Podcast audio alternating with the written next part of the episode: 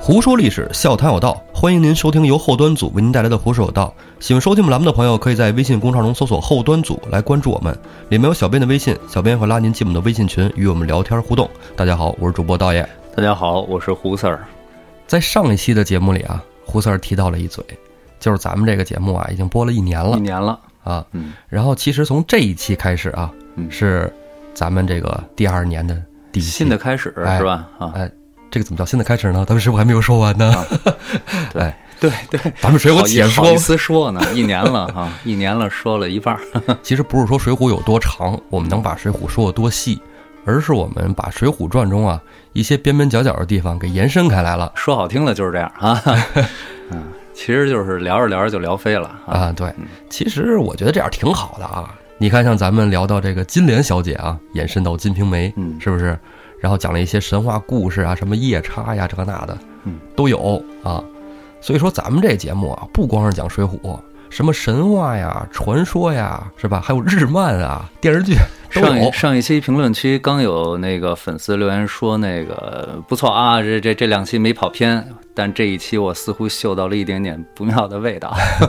我觉得啊，咱们也算是这个回报听众这一年的支持 啊。哎，其实咱们听众里边儿真有一些让我特感动的，嗯例如像什么老十一啊、嗯，珊珊也来吃啊、哦啊等等啊，还从来有没有很多来朋吃友过哈。嗯对，而且恨不得好像就是呃上闹钟的这个 来给咱们抢沙发，对呀、啊我除了道爷过生日那次抢了一个，我是二楼啊， 哇塞，从来从来没抢到过自己的沙发。呃，在这儿啊，真是谢谢听众们的大力支持啊，我们节目一定会好好继续做下去的。对，感谢大家的支持哈、那么咱们这一期呢，得把咱们的风格延续下去啊，让它既有传说，你看，我就说着嘛，是吧？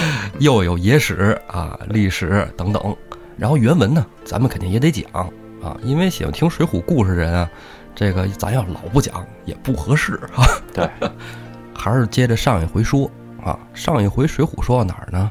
说这宋公明啊，下山打祝家庄，嗯，一打失利啊，二打也没得着便宜。对，一阵混战之中，是吧？这个一丈青扈三娘朝他来也，嗯，杀将出来，宋江没有什么五把式啊，是吧？有那点能耐，你跟这一丈青扈三娘比，啥也不是啊。对，就跟没有一样了。啊，正在那慌神儿呢，哎呀，要死要死要死！这时候，斜后方杀出一员猛将，正是豹子头林冲。对，大喝一声：“丫头片子，别动我啊大哥！”提丈八蛇矛，拍马迎战一丈青扈三娘。林冲气势那肯定是很足的，大家从这兵器就能看得出来，丈八蛇矛是吧？对，林冲那是小张 飞啊。电视剧里老把这个林冲这形象塑造的是那种有点儿文气的哈，哎那小种生嗯那种哎对，但其实啊，这书里其实写的很明白啊，小张飞啊，啊，豹子头嘛，抱头还眼，抱嗯头还眼。眼。所以你看看这个张飞出场是什么气势哈、我们林冲出场气势也不差，挡阳桥喝断是吧？一丈青扈三娘挺厉害，尤其是什么打什么欧鹏啊、王矮虎，嗯对，那都没问题嗯。但是碰上林教头，可就真没戏了。是啊，俩人斗了不到十回合，就让林教头啊卖个破绽，嗯一下把双刀磕飞，青书猿臂给他抓了过来，你看活捉哈、扔到地上。小喽啰上前绳捆索绑，就把他给带到了宋江面前。嗯宋江抬脸一看，腿还真长啊， 没小别的腰也 可以。啊，没别的， 来，快把一丈青、扈三娘给我这个装囚车送到山上去，让我爹看管。嗯，这一下子，你说小喽啰会怎么想啊？小喽啰寻思着，哎呦，这我们大哥看上了呀，嗯，哎哎，难免嘛，是吧？对，小心的就给弄回去吧，是吧？正好顺带手把那欧鹏也给抬回去了。欧鹏不是挨了一大锤子吗？给这俩人安排送上山之后，宋江一看，行了，兄弟们别打了，兄弟们，咱们已经大功告成了，是吧？那个，咱们先回到大寨里来。其实啊，这个宋江啊，他不是一个就是抓了扈三娘就志得意满了，嗯，他也没想说是这会儿就把扈三娘怎么着啊，回去弄个压寨夫人什么的啊，没琢磨这事儿。这场仗啊，其实要继续再打下去啊，梁山得不到什么好结果了。嗯，你看啊，这仗输了这个秦明对，啊，然后还折了邓飞、嗯王英，已经挺吃亏的了。咱们现在抓着一个扈家庄的是吧领头人物，嗯赶紧见好就收，撤回山下。等到了大寨子里来一看啊，哎呀，宋江啊还是愁啊，一宿都没睡着觉。第二天早上起来，这正一起来，正琢磨着我是打是不打呀？我不打我这回不了山啊，是吧？咱们军令状也下了，是吧？誓不还山。对，这你说要打吧，这手里边就剩林教头一员大将了。实在占不着便宜。对，正在一筹莫展之际啊，门外小喽啰通报，军师来了。这吴用怎么来了呢？宋江赶紧迎出去呀、看外边就站着这个吴用、阮氏三雄，还有吕方、郭盛，带了五百军兵，支援来了，哎，支援来了。吴用一见宋江就说呀：“晁盖大哥呀，放心不下你啊，让我带人过来看看，帮你攻打祝家庄。这几天战况如何呀，公明哥哥？”宋江说：“哎呦，兄弟，一言难尽呐！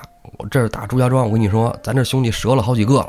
你看啊，一开始上山，杨林、黄信就让人给抓了；昨儿王矮虎让人抓了，秦明、邓飞让人抓了，欧鹏还打一个半死不活儿嗯，这不是给送上山去了吗？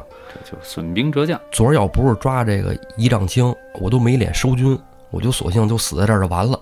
可是也不能把这帮兄弟们都埋没了呀，是吧？你说怎么办啊？军师救我呀！吴用一听这个，大哥别着急，我这不是来了吗？啊，我来了，小生到此啊。这个祝家庄吹弹可破宋江一听，嚯，这本事大了，啊！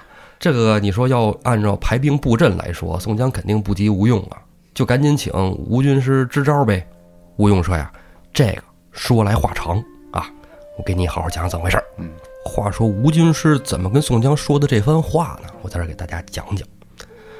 这时间倒推啊，应该要倒推到石秀杀裴如海那个时间段差不多比较合适。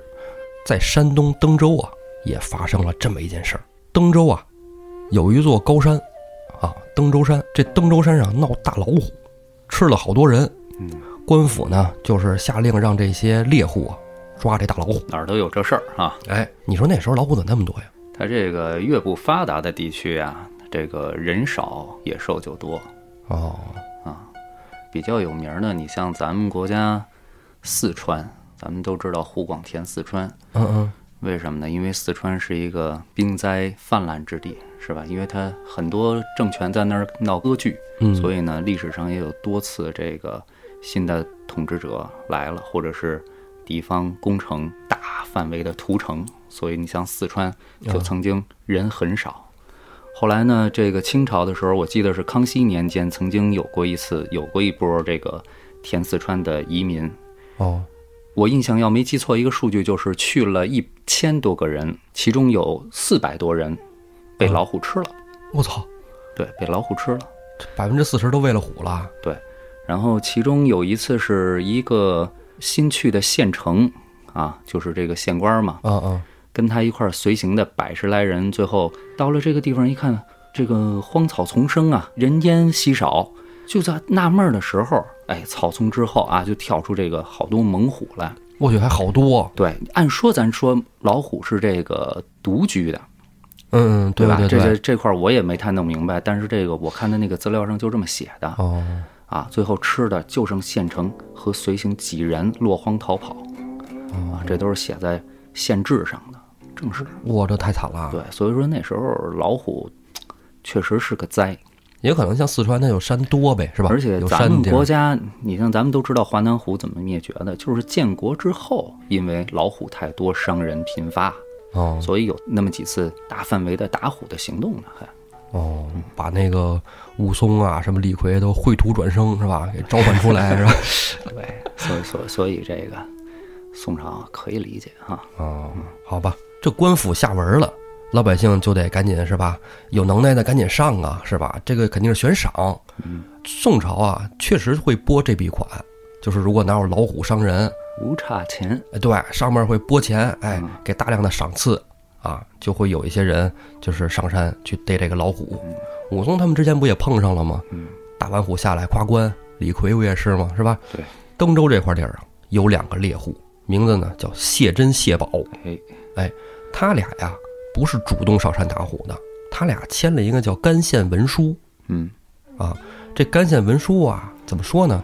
是政府下的文儿，让去逮老虎，嗯应该是自愿的嗯。但是这俩签的这个文书啊，就是那种你甘心情愿去打老虎，如果你死了，哎，算你活嗯该；但是你活着回来了，把老虎打了，就赏你钱，但是还有限期啊，三天。这哥俩就被迫签了这么一个甘心情愿的这上山打虎的文书。啊。不过这哥俩的本事也是响当当的啊，哎，对，要不怎么就能找着他们呢？哎这谢珍、谢宝啊，还不是一般的猎户啊，这俩人还是那个，呃，我觉得是军人之后嗯，啊，军人之后，具体怎么个军人之后呢？咱们之后再说。最后再说哈啊，嗯咱们这儿接着说这哥俩，这哥俩每人都使一柄啊混铁点钢枪嗯啊，一身好武艺，人送绰号“大哥”谢珍啊，叫双头蛇；谢宝绰号“双尾蝎这一蛇一蝎啊，”，哎，都是毒物。都毒。 对，话说你说这个双头蛇啊、双尾蝎，哎，咱先说说这双头蛇，嗯，你见过双头蛇吗？你能见过双头蛇吗？我没见过。我他妈从小就去北京动物园，也没见过双头蛇哎，据说这双头蛇其实是那个畸形儿的，啊。啊，机器长长坏了， 长坏了。但是啊，这个古代据说有人见过这个双头蛇嚯，那可神了！啊，这个呀，在好多这个儿童读物里都有。那天我们家孩子看，我突然看见了，我说：“哎，给我一点启发。”我说：“这个咱说说啊。”嗯，相传啊，有个人叫孙叔敖，这这名儿说出来都耳熟哎对这名儿一提出来，大家一般都听过啊。啊。这孙叔敖年少的时候啊，有一次出去游玩儿，就碰到了这么一双头蛇。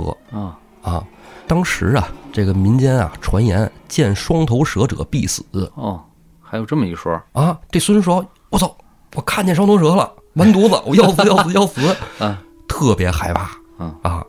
但是他光害怕之余啊，他转念又一想，反正我已经看见这双头蛇了嗯啊，老子就要死了啊，我要死了。但是别人看见他还得死啊，啊！算了，我把他给砸死就完了。哎就是我是那最后一个死的就行了啊。，嗯对，别让人再看见这双头蛇死了，你就冤了。于是啊，这孙树敖就举起路边一大石头，咵呀给大双头蛇给砸死了。看来这双头蛇也不是那特大个儿了啊哎， 对，应该是挺小的。啊！孙树敖把双头蛇砸死以后啊，就给它埋到了深山里。哎，我突然想一问题，你说这双头蛇是一头长俩头呢，还是尾巴变成头 了呀？应该是这个，哎，有一种叫两头蛇嗯啊，双头蛇的这么一个东西啊，是那个尾巴长得像头啊啊啊。啊！其实是看花了眼了哎，对对对，啊但是呢，就是我觉得故事里讲这个是分叉的两个头。啊，带点神性了哈。嗯，对。然后啊，这孙树敖啊就回家了，回家之后心情就不好，因为知道要死了，谁是心情也不好。那可不嘛。然后在那儿就闷闷哭，他妈叫他吃饭也不去嗯啊，一直到晚上了，他妈说这孩子叫他吃饭怎么也不啊来呢？过来一看啊，说你怎么了，孩子？你在这儿干嘛呢？孙树敖一回头，泪流满面。啊然后他妈说：“哎呀，孩子，你哭什么呀？”孙树敖就说：“妈呀，我不能给你将来养老送终了，啊，没法送终了，啊儿子不白发孝人哎啊，送了黑发人。哎，要要先死了啊。嗯”他说：“这怎么这了？”当妈的一听是吧？对孩子说说你怎么了？你这碰见什么事儿了、是吧？要抑郁症咱看大夫去是吧？孙昭说呀，说我听说呀，这个人要看见两头蛇就一定会死，我今儿就看见了、嘿，他妈说这事儿我也听说过啊。啊。说那我看见这双头蛇呢，我又怕后来别人看见它，反正我觉得我就要死了，然后我就把双头蛇给砸死了。豁出去了哎啊！砸死埋起来了。哎呀妈，我我不能给你养老送终了，就闷闷哭。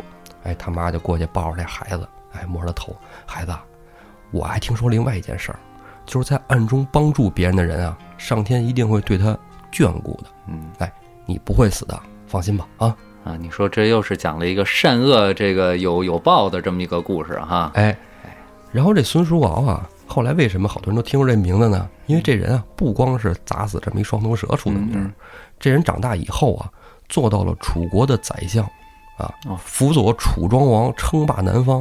哦，这是周朝的事儿哎，对，啊，还挺早的楚庄王成为春秋五霸之一啊，这孙叔敖功不可没。哦。孙叔敖这人特别善于修水利嗯嗯啊，这个为这个国家呀什么出谋划策，嗯，宽政爱民是吧？让老百姓非常爱戴。然后君主也觉得这人能干啊，但是啊，其实孙叔敖三十八就死了，哦，那可够早的。嗯，哎，也算是英年早逝吧嗯啊，嗯这么好的人啊。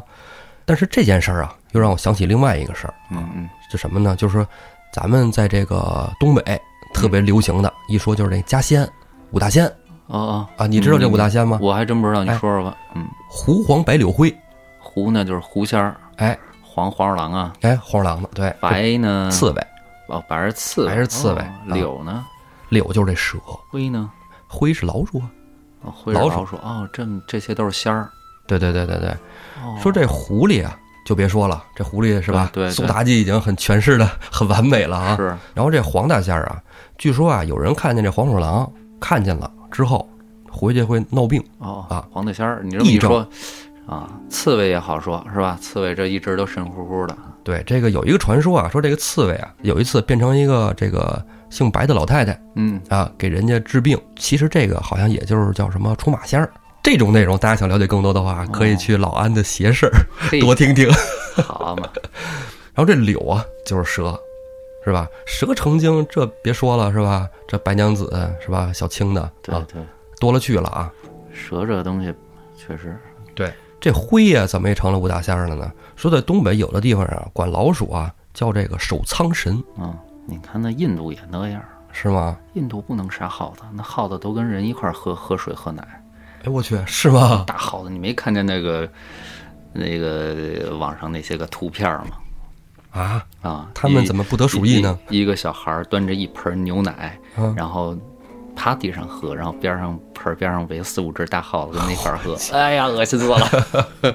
说是神物不能那个，哦不能弄。嗯这要是哆啦 A 梦就吓飞了是吧？直接哈，反正我也吓飞了， 大肥耗子。咱们刚才说那孙叔敖啊，其实啊，这个人啊，还真有这么一个是埋蛇处嗯，啊，在那河南信阳，啊哦，河南信阳有那么个地儿。哟，那他楚国人，他湖北老乡，他跑河南信阳去了。哎，嗯，是啊，这个出生地未必是他就是上班的地儿嘛，是吧？咱们看这个春秋战国时期是一个跳槽，是吧 啊？HR 猎头到处挖人，是吧？这个古代呀，把双头蛇呀也叫做骑蛇嗯，啊。这孙叔敖砸死这个呢，就是双头骑蛇。双头骑射，骑是哪个骑？给大家伙儿说说这骑呀是一个山字边右边一个支，一支比两支比那个支啊，啊，就这就样，是西岐那骑。知道了。哎，传说还有一种更厉害的，你这两头的不叫事儿，还有一个八岐大蛇。哇塞，啊，这八岐大蛇呀，喜欢看日漫的你一定会了解很多的。你想想，脑子里转转，咱们小时候看的日本漫画还有这东西，有啊，我是真没什么印象是吗？啊。那我给你提一下啊，嗯，你这个前两期节目刚说这个日漫啊，小达人啊，我还真是小达 人，真的。但是这个可能有点偏了啊，就是乱马，乱麻我也看过乱马二分之一，啊哎，里边有一个叫针织界的动物园管理员，啊，就是拿个刷子在脑袋上蹭蹭蹭那个。哎，对对对，他就在蛇脑袋上蹭，啊为了是刮那个蛇脑袋上的苔 藓，治他的病哦啊，哦，那个蛇玩意儿，那是个八岐大蛇。哎，对，哦，那这个这个东西跟日本文化沾边儿了。对啊，这个日本漫画里还特多，就是后来的你可能就不了解了啊。嗯嗯，就现在最最流行是吧？火那海贼王，海海贼王，我也知道，但是是吧没怎么看过。哎，那那是那是不就是 养狐狸的吗？那是火影。哦，那是火 影。哎呀，我去！这海贼王里边儿现在不是打到那个和之国了吗？哈，和之国里边那个将军有一个是这个幻兽系的蛇蛇果实啊，哇塞那就是能变成八岐大蛇，哎，能有那个形态啊，特别厉害。刚才你说那火影，火影里边不有九个尾兽吗？是是吧那？是个哎，我记得是狐狸吗？对，那是主角嘛，鸣人啊，身体里封印了封一印个的是吧？啊九尾。对，但这里边啊，这个木叶村有一个科学家啊，蛇叔，大蛇丸，他也大蛇是这玩意儿变的。不是大蛇丸啊，他学了两个禁术嗯啊，他到这个呃木叶村管这个禁术那个房子里，就拿了两个禁术走，一个叫八岐之术，一个是秽土转生。哎，你说人这个日本漫画里头，还处处透着这种，就是上古神话啊，对吧？这是日本上古神话里有的。对对对，那咱们索性讲讲啊，对对对讲讲这你这一说这个漫画，我真是我，确实我我上中学的时候，一直到初中，我还真是看的特别多。嗯。后来后来好像一下就不看了。后来因为高中吧，因为课业压力大，对高中你是不是历史课代表？哎呦，之后你就喜欢历史我我上了，初中就是历史课代表，是吗？嗯，你在啊不对炫耀我吗初中是政治课代表，高中是历史课代表，对啊你看看，你看看，啊，还真是这么回事儿。这种文科系的是吧？啊、 可是你说这，哎，我特别爱听，我挺挺喜欢这个日本的，就这些神神鬼鬼的东西。是吧？嗯，来，那咱们说说啊，说呀，这个有个国家呀叫云出国嗯啊，嗯，云出国呀，就这是还黏真黏的，是带着这日本味儿哈， 是吧 云出国啊，哎，云出国呀，有连绵的高山啊，山中啊有一个体型巨大的八头大蛇，哦，时常从这山里边出来吃人哦，他还老破坏这个村庄。他到这个村庄里边，因为他体型特大嘛，嗯嗯，房子都塌了，那给这个树都给挤没了，庄稼都破坏了，还吃人。那这比现在这个忙可大。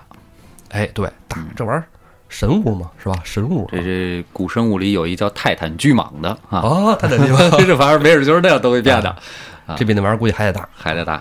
这老百姓村民啊，为了不让村子遭受八岐大蛇的破坏，每年给这大蛇献祭一名妙龄少女。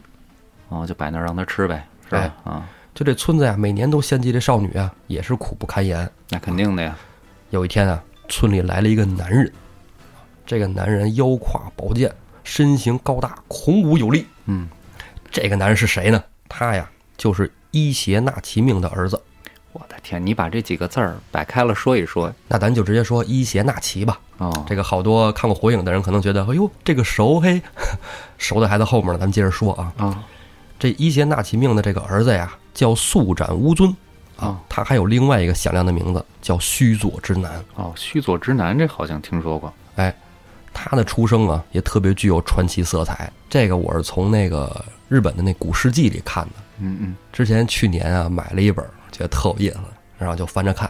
这儿我不给大家详说，因为详说就可能没什么意思了。嗯，简短摘重点说啊，咱们讲讲这个须佐之男嗯啊，怎么挎着宝剑就来到了这个村子。好，说在日本啊，创世之初有两位先天神嗯啊，男的叫伊邪那岐，女的呢叫伊邪那美。我隐约好像在什么什么，这是我记得我上大学的时候有一次看什么课外书，啊，里头有，啊然后画的那个画儿也是风格奇 异啊，有点像浮世绘那种似的，是吧？不是浮世绘，比那个要摸不着头脑。是吧？你一说这个先天神，我记得好像日本是有那么两个，是吧？对，就是这两个啊。这个伊邪那岐跟伊邪那美啊，俩人结婚了以后呢，生了八个孩子。够能生的。哎，这八个孩子就是日本的八大洲日本的八大洲啊，日本古代的八个大洲。哦，之后呢，接着生啊，又陆陆续续生了呀，河海、山与风等等等等众神，因为日本不也特别崇尚自然吗？这哈、跟希腊神话也有一拼啊啊。哎，对，最后生火神的时候，啊，这孩子有点太顽皮了，一生出来嗯火遁啊，然后直接这 个什么火遁薅火求之术，就把他妈妈伊邪那美给烧死了啊， 没没火遁，就是生火神时候烧的。把他妈给烧死了，哎烧死了啊。哇塞，伊邪那美死了以后啊，就来到了黄泉之国，冥界冥界。哎，对对对，哦，哎，你也可这么理解啊，地狱啊，都可以这么理解啊。伊邪那岐啊，对死去的妻子非常想念，后来就以活人之身也来到了黄泉之国。哦，啊，他就想把这个伊邪那美给带回去。这就像你有一期讲的那个，呃，阿波罗他儿子去救他那个小情人儿那故啊事，一对样对对啊，，其其实跟《圣斗士》里那奥路菲那个桥段哦是啊吧？哦天琴座奥路菲啊，很像啊。其实说日本这漫画，其实我觉得都是借鉴古代这个神话传说。伊邪那岐到了黄泉之国，见到了伊邪那美，伊邪那美背对着他，嗯，没给他正脸儿，他就说啊，说丈夫啊，你回去吧，啊，这不是你该来的地儿啊，我已经死了，呃，你你就别再想我了，嗯啊，你赶紧回去吧。伊邪那岐说，我都来都来了，我就要带你一起回去的，我怎么能自己回去呢？啊，你快过来让我看看你的脸。哦是伊他邪妈那美背着脸儿啊，对，伊邪那美其实啊就不能让他看见脸，是怎么着咱也？生不的知道时候最后给火热燎燎坏了。咱也不知道啊，嗯嗯伊邪那岐也不知道啊。嗯伊伊邪那岐就说：“说我都快想死你了，快转过来！”一掰这肩膀，嗯伊邪那美转过来，伊邪那岐一看，我操，这个烧坏了，原本啊特别漂亮的一张脸，现在啊全都是溃烂、扭曲、变形了，嗯，脓血横流，是不是我说那原因呢？有可能。其实我觉得更像是诅咒，啊，诅咒，黄泉啊之国的一种诅咒啊。这伊邪那岐看妻子变成这样之后，吓坏了，赶紧我去，撒丫子就跑了臭不要脸的啊，就跑出了黄泉之国。啊！回来以后啊，伊邪那岐也不想他媳妇儿了啊，嘿日子也得 过， 啊趁早别想起 来是吧？对，想什么害怕的是吧？ 嗯，一天啊，这伊邪那岐洗脸的时候啊，洗这个左眼睛，洗着洗着呢，从眼睛里生出一人，生出这个是个女孩儿。我自己洗脸，洗着洗着揉了把眼睛，生出一孩子来，这个女孩儿呢，就给她取名叫天照大御神。漂亮！天照大神，天照大神，对，天皇的祖宗，哎，对对对对对，天皇始祖嘛。天皇的祖宗接着喜有眼啊，喜有眼又生出来一个男孩儿啊，月独尊。厉害，然后接着洗鼻子，咱也不知道是洗的还是醒的，然后又生出来了这个须佐之男。我操！哦，啊，你这个厉害了，你这个出生的生法堪比什么呀？这不是刚才提了一句那个希腊神话吗？你记得我给你讲过那个，咱们都知道希腊神话里头有那个美神 Venus，嗯嗯对吧？她的希腊名是阿弗洛狄忒嗯，哦，地推啊，啊，她的配偶呢，原配本来是这个制造之神啊，那个工匠之神呃福尔甘，但是呢，我们知道他后来跟那个同是宙斯的儿子的战神阿瑞斯又生下了小爱神这个这个丘比特。丘比特啊，那么这个维纳斯的出生简直跟这个有有有这么一比，维纳斯是不是就是画里边从贝壳里出来那个？对，哎，哎，说这个他是怎么生的呢？我们都知道，这个福尔甘和这个阿瑞斯的爸爸是宙斯。宙斯生下来以后啊，发现他的其他兄弟都被他爸爸呀给吞了。吃了哎，对，宙斯他爸爸呢叫克罗诺斯，是十二泰坦之一。哦，哎，他爸爸呀小时候跟宙斯遭遇了类似的经历，哟，就是他爸爸的爸爸乌拉诺斯全是死，把生下来的这些孩子重新塞回他妈妈的肚子里去了。嚯，于是呢，这克罗诺斯呢，为了推倒他这个暴君父亲，嗯就把他暴君父亲打败了。怎么打败的？嗯，就是把他爸爸的生殖器嘎了下来，哦，弓形，哎哦，，写扔史记去了，哎扔到了海里，哦，然后于是海里泛起一堆泡沫，出来一大贝壳儿，那哦头就是维纳 斯。所以你所以所以你看，宙斯这俩儿子福尔甘和这个阿瑞斯，等于取的是他太爷爷的生殖 器。这跟你讲的这个有一拼吗？啊啊，还真是啊，那贝壳就是那个包皮是吧？当然也有一说嗯啊，这是因为把这个乌拉诺斯正在准备，就是说白了，他把这个受精啊嗯未完成的受精直接与大海交合了。哦要这么说，就是乌拉诺斯的妹妹了哈、哦，所以这上古神话是吧，都都是这出生这一块儿都挺匪夷所思的，哎，都嗯是挺吧造的啊。啊，都挺造的。话说这须佐之男啊，也造 嗯啊，这人啊，生下来就性格狂暴，嗯老闯祸啊，打小闯祸。他爸伊邪那岐呀、一看这孩子太霍霍了，一生气就把他从家里轰出来了。嗯嗯，从家轰出来，这须佐之男，你说能去哪儿啊？哎，有一天啊，他就来到他姐姐家啊，天照大神家。就是那个左眼睛洗出来的，哎，对，天照大御神啊，他姐姐。他姐姐一开始说弟弟来嘛，弟弟调皮就是吧，没关系，跟家玩吧啊。结果这霍霍的已经超出了他姐姐的底线，家里啥都霍霍了一个天翻地覆啊，操，没霍霍他，还维护我的姐姐是吧？ 那就霍霍的太大了。这个他姐姐也特别生气，一生气呢，这须佐之男就从姐姐家也跑出来了，就漫无目的的瞎溜达，就从这个高天原溜达到人间了。溜达溜达呢，这须佐之男就来到了这个出云国。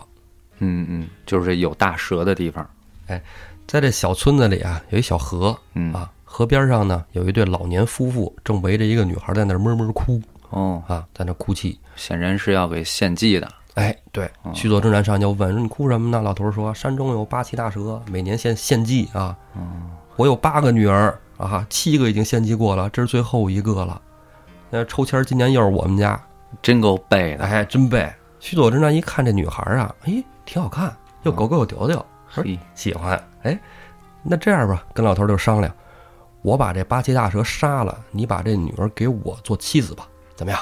这老头儿没什么可拒绝的，是吧？你你这个为了蛇，还是嫁给这个陌生人？再看这个男子，是吧？身高亮相，体貌特征，确实跟一般日本人不太一样。对呀、说那行挺好，是吧？行，那你能你能杀得了八岐大蛇吗？你别吹牛啊！须佐之男说：“交给我吧。”须佐之男一番准备之后啊，提了八桶烈酒就上了山，上山上摆好这八桶酒，引着这个八岐大蛇呀、出来了。八岐大蛇喜欢喝酒啊，喝喝酒，哎，喝酒。你看乱马那里边那不也是吗？这八岐大蛇贪酒，八个头分别一个头扎到一个桶里边，在那咕咚咕咚咕咚喝。啊，这八岐大蛇呀，爱喝酒，但是酒量不灵，喝完就醉了。啊，嗯须佐之男一看，好家伙，时机已到啊！拔出腰里的十全剑啊，咔咔咔咔咔，砍掉了这八岐大蛇的八个头。砍完头之后，觉得哎，人说嘛，斩蛇斩七寸呐，是吧？再往下边再来一刀吧。哎，这一刀剁到这个蛇尾巴上了，嗯，但就剁到蛇尾巴上这一刀，把这石泉剑给震开了，嚯，还裂了一口。这石泉剑也算是这神兵啊，是吧？肯定是啊，你说这个啊，这神剑说裂就裂，啥情况啊？啊，仔细一看，这蛇尾巴上啊，那伤口露出另外一把宝剑，哎，这把剑就是传说中的天丛云剑，又叫草剃剑，徐佐真一看啊，这剑挺好，我把它送给我的姐姐吧。哎，就把这柄剑送给了他姐姐天照大御神。天照大御神一看，哎呀，弟弟也挺懂事儿是吧？行了，我就原谅你了啊。你以后什么打算啊？须佐之男就说：“说我呀，准备就留在人间了啊。”须佐之男从姐姐家就出来了，之后就娶了那位被他救下的姑娘为妻，然后就在这个出云国生活下去了。哦，这就是八岐大蛇的故事。哎，行，这日本的八个脑袋的蛇砍完了啊，接着讲讲咱中国这双头蛇双头蛇啊，啊，谢真啊，哎，咱们说回来啊，这两头蛇谢真，双尾蝎谢宝，嗯，这俩绰号怎么由来的呀？刚才咱说那个啊，孙叔敖那可能可考点儿啊，但这个八岐大蛇，这都是是吧？再后来了，施耐庵也借鉴不着这个。嗯我觉得啊，施耐庵借鉴最多的可能是一些呃元杂剧，还有就是宋朝本来就流传下来的这些故小故事。在元朝啊，有一个著名的元剧作家，哎嗯，关汉卿。关汉卿，这关汉卿啊写的有一部戏词啊，叫这个“邓夫人苦痛哭存孝”，就是咱之前讲的那个李存孝，李存孝啊他媳妇儿。哎，李存孝不是被害死了吗？其实是被他自己人给害的，等等于是、嗯对他的那个哥哥，一个是李存信，嗯一个叫康君立，嗯，是吧？他俩给李存孝害死了。就是特别能打的那个，哎，对嗯，这戏文里啊，怎么说的呢？就是说后来帮他这个昭雪了，昭雪了以后呢，把他这康君立还有李存信给杀了，啊，然后之后让他的夫人邓夫人在这儿念这个悼词，嗯悼词中啊有这么两句：一个李存信双头蛇谗言佞语，一个康君立双尾蝎侵入骨髓。那这看来还不是什么好的比喻，对，我觉得这个两头蛇还有这双尾蝎的出处啊，就来源于此。嗯，但是这谢珍谢宝啊，在这儿你没看出他做过什么坏事儿对，啊，而且还是要上山打老虎的。俩人不是领了那干县文书吗？嗯，上得山来以后，俩人得打扮啊，捯饬是吧对？穿上那虎皮衣服啊啊，豹皮裙儿，等弄得跟孙悟空 似的。然后带了什么药剑、崩弓子、钢叉，哎就上了山了。上山以后呢，咱就说他得埋伏，这不像武松似的，是吧？你撞上了，那撞上就硬拼，对吧？一命搏一命嘛，是吧？嗯，呃，一命搏两命，或者都喂老虎也不一定啊嗯。撞不上老虎怎么办啊？挖好陷坑等着，哎，这埋是好了药箭，职业猎户，哎，这等了一天，守株待虎没成功，第二天还没成功，等到第三天了，这可就到线了，哎，哥俩琢磨这怎么办呢？说过了这一天再说吧，要实在不行，咱俩就趁夜晚上山上寻摸寻摸啊。结果正寻思着呢，突然啊，机关响了，砰砰砰砰，一个老虎身上中了好几支药箭。哎，这是涂着药的剑，哎，这哥俩一看，哦，老虎在那儿呢，逮着他了。哎，就过去抓这个老虎。这老虎不是中了箭吗？这药劲儿还有一段时间呢，嗯，吃疼，就到处瞎跑乱窜。走到一个斜坡处，这老虎咕咚咕咚咕咚咕咚咕咚从山坡上就滚下去了。啊，这哥俩走到这山坡前面一看，哎呦，哦，这下边啊，呀，这下边人下去费点劲嗯啊，咱们绕下去，这下边熟，为什么呢？底下住着一个大户人家，正好他家后院儿，哥俩绕了一圈儿，就来到了这个大户人家。这大户人家呀，里边的主人就是毛太公。啊，叫毛太公，哎，哥俩叩打门环，没人答应，寻思是不是太早了，是吧？天还没亮呢，咱过会儿再敲。哎呀，别了，哥哥，夜长梦多。谢宝就提醒这个谢真啊嗯，也是到天亮了，交不了差怎么办呢？赶紧看看老老虎，应该是掉到这个院里，嗯，看着是没问题。接着叫吧，叫吧，咣咣咣咣咣咣咣咣咣咣，咱们时不多时啊，这毛太公啊就出来了，哎，出来一看，哎呦，你们二位怎么了？什么事儿啊？啊，正睡觉呢，干嘛呀？谢真就说呀，说这个毛太公，呃，我们这不是上山打老虎去了吗？啊，我跟你说，今天啊，那老虎啊，掉到您院儿里了啊，中了我们箭，掉您院儿里了。毛太公说，哎呦啊，老虎掉我们院儿里了，咱赶紧跑吧。哎，不是不是，那是药箭啊，药箭，老虎啊已经就是麻翻了啊，到这院里啊，估计就死了。从山上轱辘到您院里，您让我们进去看看。”搬运工说：“哎呦，那你们赶紧进来看看看吧，这老虎别在了我们家，到时候药劲儿过了又活了，怎么着的？”兄弟俩人随着毛太公进了屋里，毛太公就说：“说，哎，你们吃饭了吗？啊，说没呢，我们这三天都在山上凑合呢，都没下山，这还吃啥饭？”毛太公说：“哎，既然都是为乡里边乡亲办事，来，我们家这儿正好早饭做得了，哥俩来吃口吧。”兄弟俩一听，哎，确实也是挺饿的，吃一口吃一口吧。哎，吃了一顿早饭，早饭吃完了以后呢。就想跟那个毛太公说说，咱上后院去把老虎弄了。毛太公说：“哎，忙什么呢？喝盏茶啊，我们家这茶不错，哎，赶紧喝口水啊，不着急，喝完了咱就去。”哎谢珍、谢宝就说呀：“茶就不喝了啊，已经讨扰你一顿饭了，咱到后院去看看那个老虎。我们到时候看着老虎还得给衙门送去呢，得交差。”毛太公说：“哦哦哦，行行，那别耽误你们事儿。”领着谢珍、谢宝到到后院来，这后院啊有一大铁门，大铁门上面上着锁呢，锁锈了。毛太公叫下人啊拿钥匙捅这锁，捅不开。毛太公就挺生气的，这废物啊，锁都这样了，不知道提前早换。来，拿斧子给门剁开，咱哥俩等着呢。下人拿大斧子，砰，给这锁砸掉了。门推开，里面空空如也。没老虎，哎，毛太公没敢往里瞅啊，有老虎吗？谢珍、谢宝往里走了几步，没有，没老虎。毛太公说：“哎，没有老虎，你们老虎是不是掉别地儿了？要不你们上别地儿瞅瞅去。”谢珍说：“是吗？那掉别地儿不应该，应该是您这院儿里。”正说着呢，谢宝拍了一下他哥哥：“哥哥，你看不对，你看这个地上有被老虎压过的痕迹，草都压平了。”嗯，你看这蟹板儿还挺心细，啊，你看这地上还有斑斑点点的血迹，这老虎一定是掉到这儿来了。谢珍说：“毛太公，这您得给我们主持公道啊！您得看看是不是下人把这虎弄走了，是吧？做什么虎皮什么什么做什么东西去了？这是我们受了干县文书的。如果逮不着老虎，我们要掉脑袋的。您跟下人说说，把这个老虎给我们拿出来啊，我们去交差去。”毛太公说：“说我们庄人起来的就去做早饭那几个，剩下都没起呢。”啊，这么早，谁没事儿会上上我们这院里来逮老虎来呀、嗯是不是？你既然说掉我院里了，那你就在这儿找啊，找着你们就弄走，找不着啊，你就该干嘛干嘛去哎。你也别赖是吧？对你这个，你逮不着老虎了，受干县文书，你还怪到我老头子身上吗？嗯，哎，哥俩说说，哎，你这是啥意思呀？是吧？你这是有点不讲理了。那我们院里搜搜去，院里搜一圈儿没有，那我们上你屋里搜搜去。马太公就急了，说你们俩，你看你穿这样跟要饭的似的，好心好意留你们俩吃了顿饭啊！我们这什么人家啊？你想搜就搜啊啊！干嘛干嘛去吧，滚吧！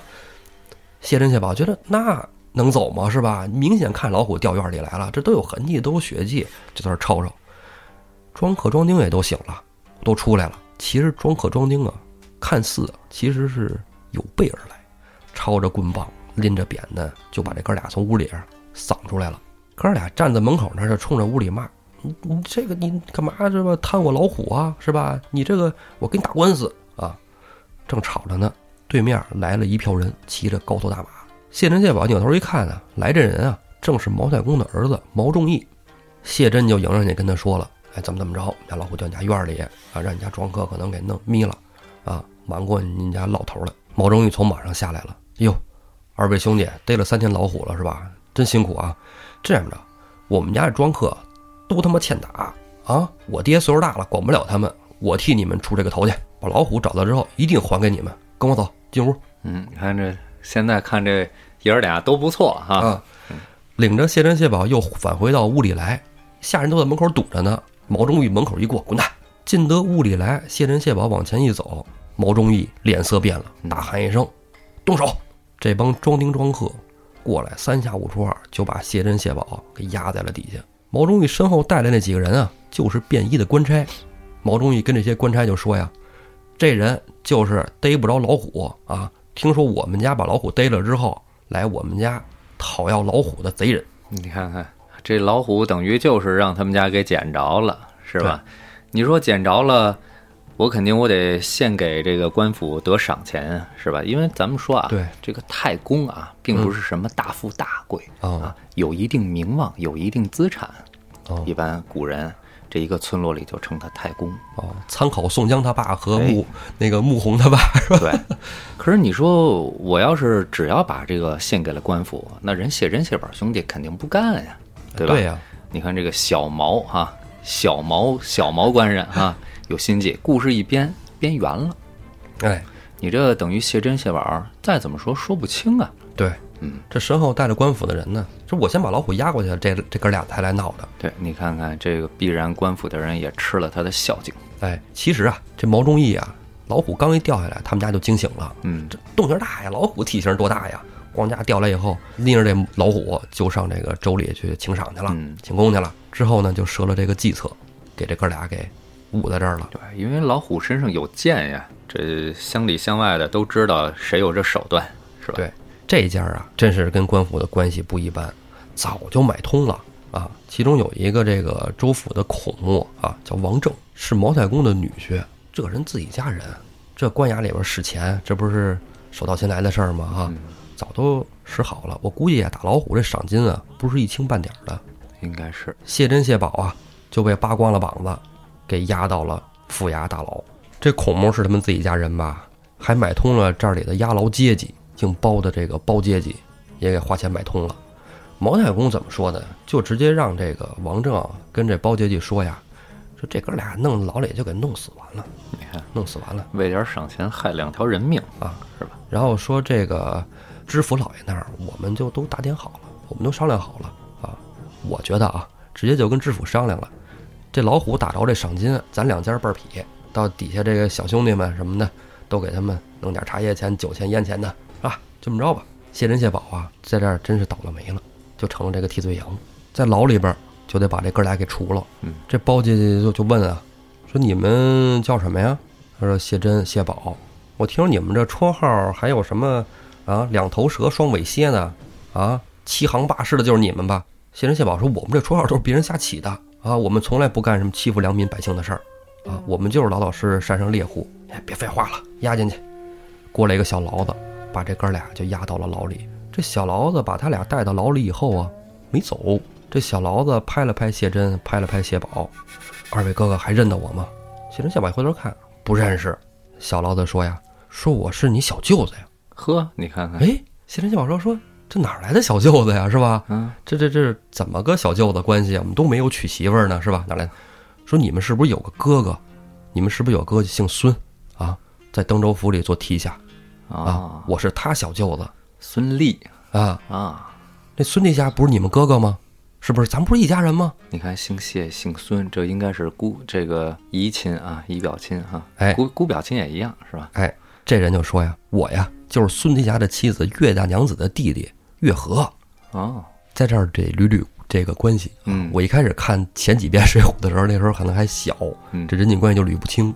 咱这么个捋一下啊，这谢珍、谢宝啊，跟孙俪啊、孙提辖呀是姑舅亲哦哦啊，就是这谢珍啊、谢宝的妈妈啊，嗯嗯姓孙啊，就是孙俪的姑姑，这么个关系。那这个月和呢，这不就是孙俪的小舅子吗？嗯其实这就是亲家，是吧？谢珍、谢宝一看啊，哟，哎，原来是一家人呢。说你看呢，我们在牢里边，你想办法救我呀。月和说说行啊，我救你，我去给孙提辖送信儿去。谢珍说了，哎，别别别，你别给孙提辖送送信儿。孙提辖虽然是我表哥，但是人家现在官儿大，位高权重啊，我们就是两个猎户，咱也别给添麻烦。这样，你给我一个表姐送个信儿吧。月和说说，那你这个表姐是是谁呀、我能找得着吗？谢珍说呀，好找啊，就在这个东门外啊十里处啊，开饭馆的姓顾啊，顾大嫂，你就找他写个信，你帮我给带过去。月和说行行，赶紧写。月和拿了谢珍、谢宝这封信，赶紧就出了东门十里处，到了这家酒店。这酒店啊，外边吃饭的，里边是赌博的，哎，热热闹闹，生意还挺好。月和一进到门来啊，掌柜的是一个女的，哎，这女的就说了：“哎呦，客官，你吃饭呢、还是耍钱啊？是吧？耍钱里边请啊，吃饭在外边来，点什么？”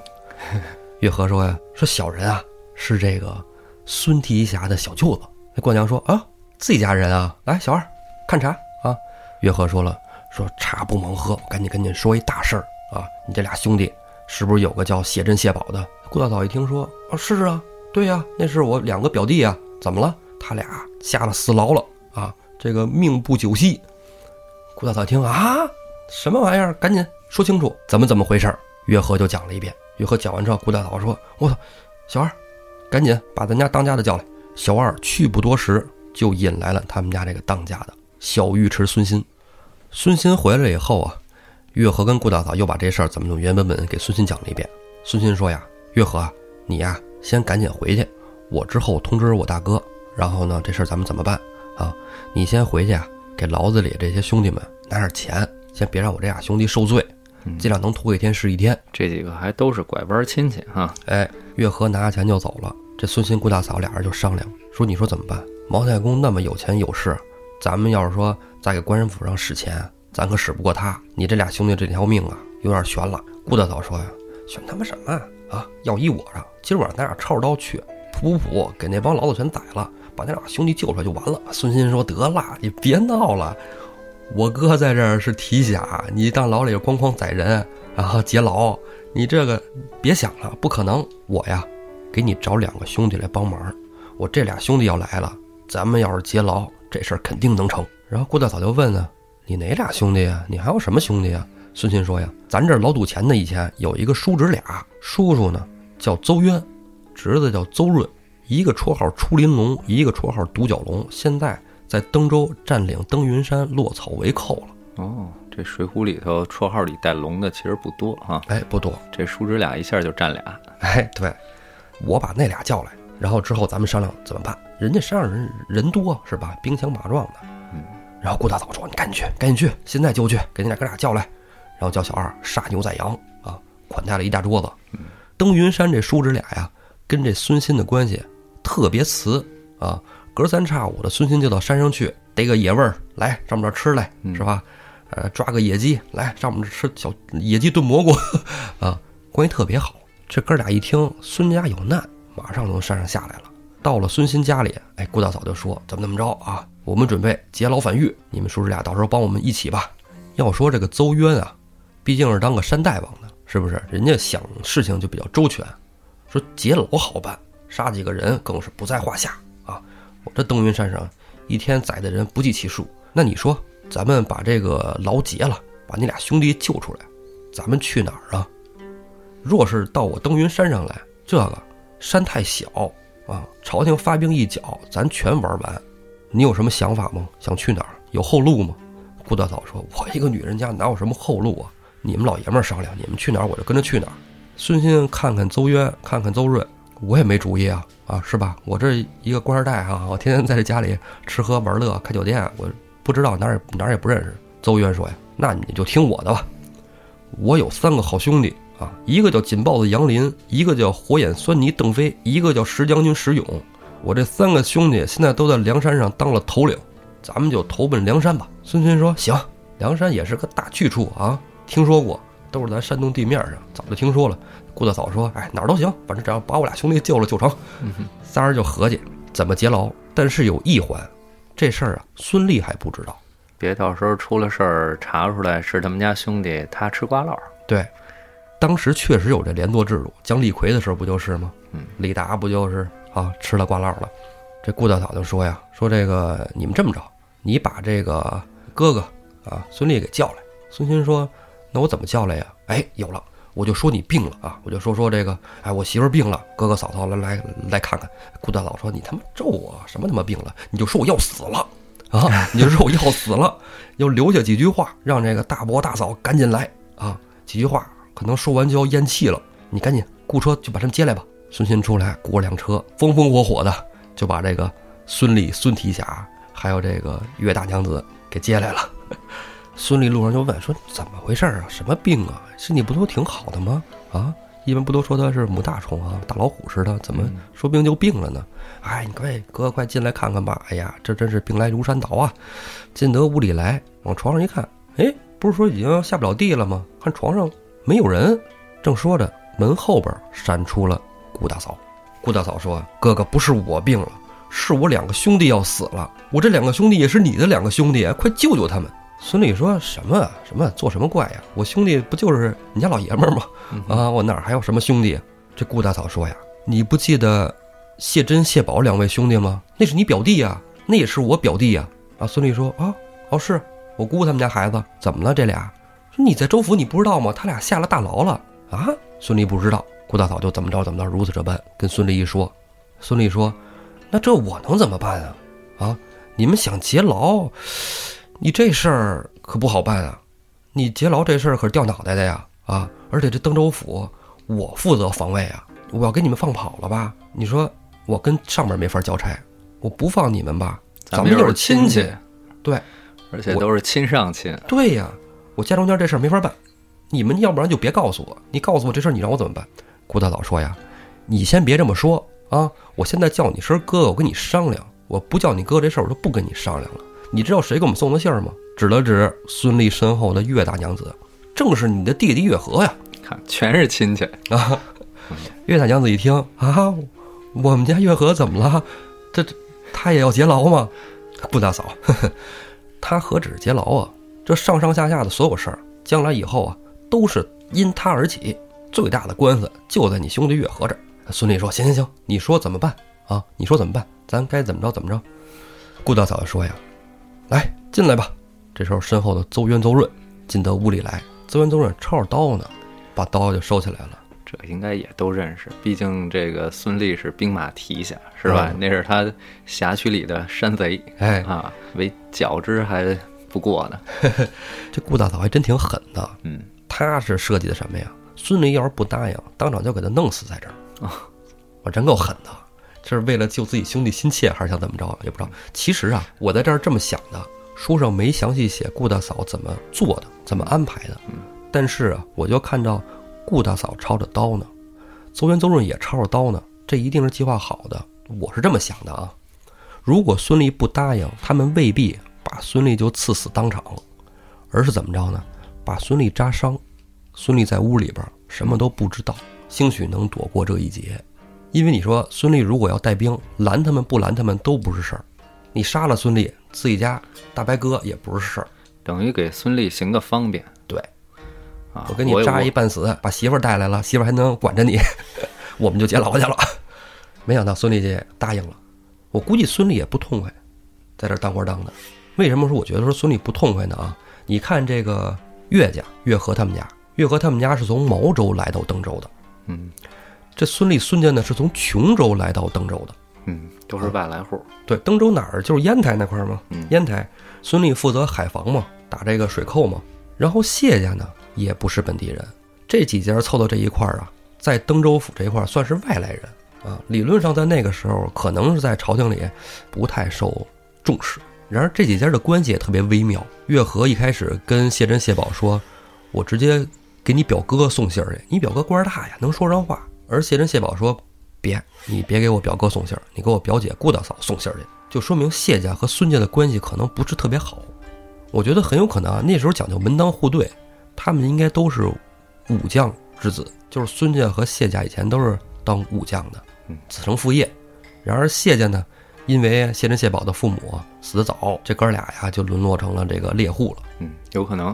嗯，谢珍、谢宝这哥俩呀，身上能耐不差啊，但肯定不及这孙俪。这孙俪人家是拜师的学的嘛，是吧？人家师傅厉害啊。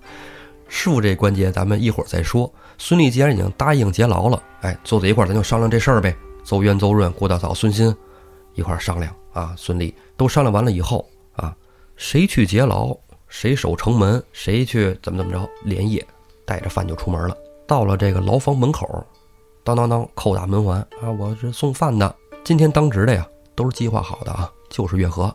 月和开门来啊，送饭啊，行，你赶紧去吧，快去快回啊，这个牢里不能久待，都认识，其实就是演个戏给别的牢子看的。说罢呀，顾大嫂拎着饭就往牢里走，到了死囚牢那儿，看见了自己的这两个兄弟啊。谢仁谢宝一看自己姐姐，就说：“哎，一定是姐姐有话说。”顾大嫂就把这个两兄弟叫到跟前儿，隔着牢笼跟他们说：“我们啊一会儿咱们就劫牢啊，你们就出去。月和一会儿进来给你们把手铐子打开了以后，你们别声张。随后啊，月和就拿着钥匙过来，进到牢笼里，把这哥俩的这个钥匙都给打开了，家也给卸活了，把门口这个链子打开了，搭在上面，看起来好像是锁了，但是也没锁。正这时候呢，突然外边那阶级回来了，正是那包阶级。包阶级不是这两天正琢磨想给他们害死呢吗？嗯，就琢磨着是给他们，要不然俩人嘛，先给一个下了药，一个给药死，另外一个呢肯定闹，闹我就把他打死，我就说他哥哥呃病死了，然后呢，他想越狱，哎，我这么给他们俩人弄死就齐活了。毛太公这边的面子呀，也就给做下了，就这么办。哎，突然觉得不对呀、老李怎么有动静啊？往里一看，有外人，就看见那个顾大嫂了，正给谢珍、谢宝那儿送饭呢，进来了，怎么回事？怎么回事？啊，月和，谁让老李进的人啊？啊，怎么还给他俩送饭呢、月和说说这是他姐姐，姐姐说给弟弟送个饭，人都自己亲戚，什么他妈亲戚也不行啊！出去，出去，出去，走走走走走。这包姐姐进来啊，正要耍狠呢，突然牢笼被蟹宝给踹开了，蟹宝抄着手上那夹过去就把这个包姐姐打了一个头颅粉碎。你说这一票人来劫起牢来是吧？那小牢子啊，什么守卫不是个儿啊，嗯，孙兴、顾大嫂、谢珍、谢宝、邹元、邹润，咣咣咣一顿杀。杀出监牢以后啊，月和就去孙俪家跟他姐姐会合，收拾金银细软，就准备跑路啊，跟他们一起走。邹渊、邹润啊，就上了这个王正家里那个阶级，家里边给人血洗了啊，反正这帮小人都给哎，哎，都得宰喽。等出了登州府，到城门那儿，孙俪在那儿正迎接着呢，是吧？啊，一看来了，赶紧开城门。这个提辖说话好使啊！城门开了之后，孙俪跟着这帮人一块儿就出了登州城。出了登州城之后，谢珍、谢宝就说：“我这个仇没报，我心里憋得很。”冤有头债有主是吧？哎，就杀奔了毛太公庄上，一庄上下也给血洗了一通，金银细软打包带走。 一行人呢，就风风火火的从登州来到了梁山。这就是后来的登州帮。哎，对，登州帮，因为怎么这么说呢？邹渊、邹润应该是带着一票人的，对，人家本来山大王嘛，对，又席卷了一个庄上的金银细软。嗯，这八个人啊，星夜兼程来到了梁山，正好到了北侧的酒店。北侧的酒店里边值守的正是石将军石勇。邹渊、邹润的好朋友，哎，石勇一看，哟，这不是邹大哥吗？来，进屋来吃喝。哇，这一票兄弟，你们是路过吗？不是，我们是来投梁山的。哎呦，太好了，欢迎啊！我们这儿正招贤纳士呢，啊，招兵买马的，来来来，快来快来，太好了！石勇连夜啊就给山上送信儿，把这一票人接到了山上去。吴用、吴学究啊，这时候正领了朝天王旨意，还没从梁山下来呢啊，正准备带着三阮、吕方、郭尚下山帮助宋公明呢，就看见石勇领着这一票人上来了。石勇引荐登州帮这一票人见了朝天王和军师吴用，又给这帮人介绍了吴用跟朝天王。引荐已毕啊，吴用就说呀：“你们来的正好啊，我们现在呀外边正打仗呢，我们准备带一票人去，你们要是愿意帮忙呢，过来帮手忙，打一个庄子。”孙俪问：“打哪儿啊？”叫祝家庄。哎，本来呀打祝家庄这么一村子，对我们梁山来说呀不在话下，可是这庄上啊有个教师爷太厉害，教了三个徒弟也厉害。这教师爷呀、啊就是叫栾廷玉的这么一个人，嗯，太狠。孙俪一听，哈哈大笑。栾廷玉呀、哎，太熟了，这祝家庄啊，我去打，保证能拿得下。哎，你说这无巧不成书啊！每个好汉上了山都有自己表现立功的机会，啊、哎，这就是登州帮的立功机会。对，这就是当做纳投名状了，是吧？拿下一座祝家庄当投名状，这登州府的这帮可以啊，登州帮的这个成本挺高。可以啊，你看邹渊、邹润跟石勇啊、杨林啊 都是好朋友，嗯邓飞，这也都是真是一个小股势力了。而且邓飞还被抓了，是吧？这邹元、邹润也得救这兄弟去一趟啊，嗯对是不是？商量好了之后，就随着吴用一起下了山。这一票人啊，比吴用走得慢，因为人家带着家眷呢，啊，老婆孩子呀，金银细软，好几大车，没往梁山上安顿，直接就跟着吴用下山了。为什么呢？正是吴用一计。对，吴用跟宋江说完了这一套啊，宋江就说：“哎呀，那要这一票兄弟要能早日来，可好啊！”正说着呢，挑帘笼进来一人，正是孙俪。孙俪见到了宋江，那头便拜：“公明哥哥，孙某人来迟了。”宋江一看孙俪呀、身材高大，身后这一票兄弟个个威猛，哎呀，心想：太好了，我这个祝家庄啊，一定能拿得下了。嗯，哎，马上就摆酒庆贺啊！正在酒席宴间啊，吴用突然叫来了戴宗，麻烦戴院长回山一趟，与我取来那四个头领，我自有他用。话说吴用取来这四个人是谁，咱们啊下回再说。